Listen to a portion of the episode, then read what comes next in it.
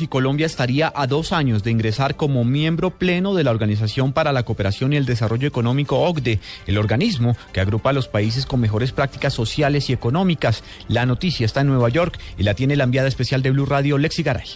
Son 23 los comités que están evaluando las acciones de Colombia en busca de su ingreso a la OCDE. Las reformas relacionadas con el manejo de químicos y basuras, inversión estatal y autonomía de los organismos estadísticos son algunas de las modificaciones más urgentes que el país debe hacer para lograr el visto bueno de los comités. Así lo explicó desde Nueva York la ministra de Gobierno María Lorena Gutiérrez. Ustedes saben que en el 2013 ya nos dieron, digamos, el acceso, o sea, nos dieron el permiso para empezar el acceso a la OCDE, que yo creo que es el hecho político más importante y ahí empezamos todas estas revisiones, pero muy, muy importante fue que trabajamos del 2011 al 2013 en ir participando en estos comités, entonces yo creo que, que estamos muy avanzados y que eh, hacia el 2016 estemos terminando el acceso. Durante lo que resta de este año y el primer semestre de 2015, los delegados de la OCDE realizarán al menos cinco revisiones a las medidas que en los últimos meses ha adoptado el gobierno Santos. Lexi Garay Álvarez, Blue Radio.